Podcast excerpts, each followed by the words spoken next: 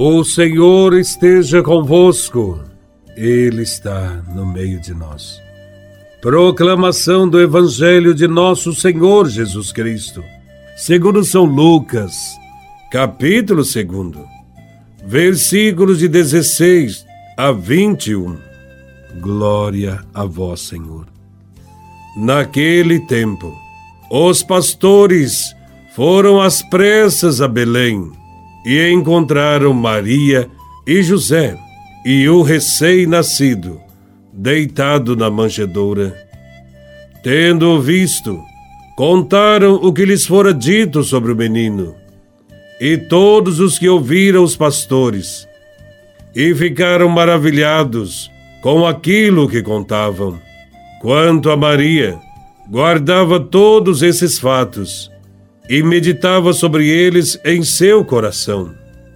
Os pastores voltaram, glorificando e louvando a Deus por tudo o que tinham visto e ouvido, conforme lhes tinha sido dito. Quando se completaram os oito dias para a circuncisão do menino, deram-lhe o nome de Jesus, como fora chamado pelo anjo antes de ser concebido.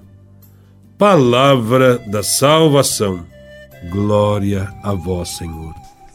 O primeiro dia do ano é o Dia Mundial da Paz e é especialmente consagrado a Maria, a Rainha da Paz. Maria deu ao mundo o Príncipe da Paz, aquele que é a própria paz, Jesus Cristo nosso Salvador. No Evangelho, vemos os pastores que, seguindo a mensagem do céu, se dirigem a Belém e encontram José, Maria e o menino Jesus. Esses pastores, desprezados pela sociedade da época, encontraram uma família e nela souberam reconhecer o Salvador. Às vezes, para alimentarmos a nossa fé, procuramos sinais extraordinários. Desejamos ver milagres, queremos assistir a aparições, esperamos por gestos grandiosos de Deus, mas, na verdade, a fé não precisa dessas bases fracas. O verdadeiro discípulo é aquele que, diante da mensagem de Deus, que ressoa no Evangelho, sente-se interpelado.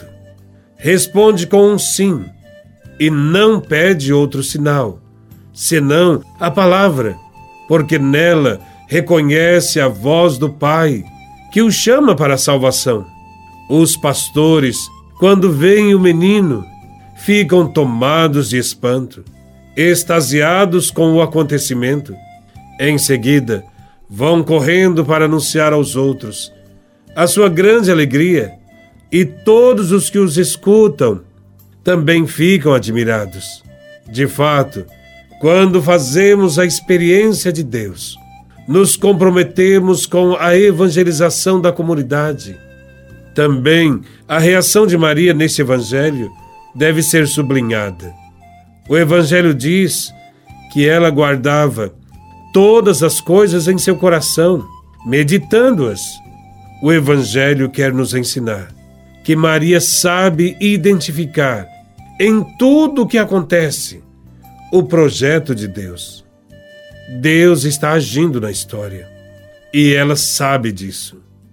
É muito bom olhar para Maria no início de um novo ano. Nós podemos aprender dela como ser discípulos e discípulas de Jesus e viver o Evangelho que ele trouxe ao mundo. Maria meditava tudo e seu coração era cheio de paz, apesar de todos os acontecimentos que nós conhecemos pela história. A meditação cristã da palavra e dos acontecimentos da vida é o caminho para encher nosso coração com a paz de Deus. Paz é a presença da luz divina no coração da gente a paz, por ser luz de Deus no interior da pessoa, a mantém na serenidade, em qualquer situação que se encontrar, há muitas pessoas com paz neste mundo, apesar de tantas tribulações e dificuldades. É essa prática cristã que propomos cultivar no decorrer deste ano novo. Se quisermos ter paz, se quisermos que a luz de Deus brilhe em nossa vida pessoal, a meditação da palavra e da vida é um dos caminhos mais seguros. Aprender de Maria a meditar e aguardar a luz divina no coração exige de nós pouca coisa. Requer apenas reservar um tempo de silêncio no decorrer do dia e criar o hábito de ler a palavra de Deus para iluminar os acontecimentos da nossa vida. Encher o coração de paz no início de um ano novo é mais que desejar um feliz ano novo. Pode ser um projeto de vida, ou melhor ainda, um objetivo para este ano novo. Desejo a você e aos seus familiares votos de um feliz ano novo cheio de paz. Deus vos abençoe. Em nome do Pai, do Filho e do Espírito Santo. Feliz Ano Novo.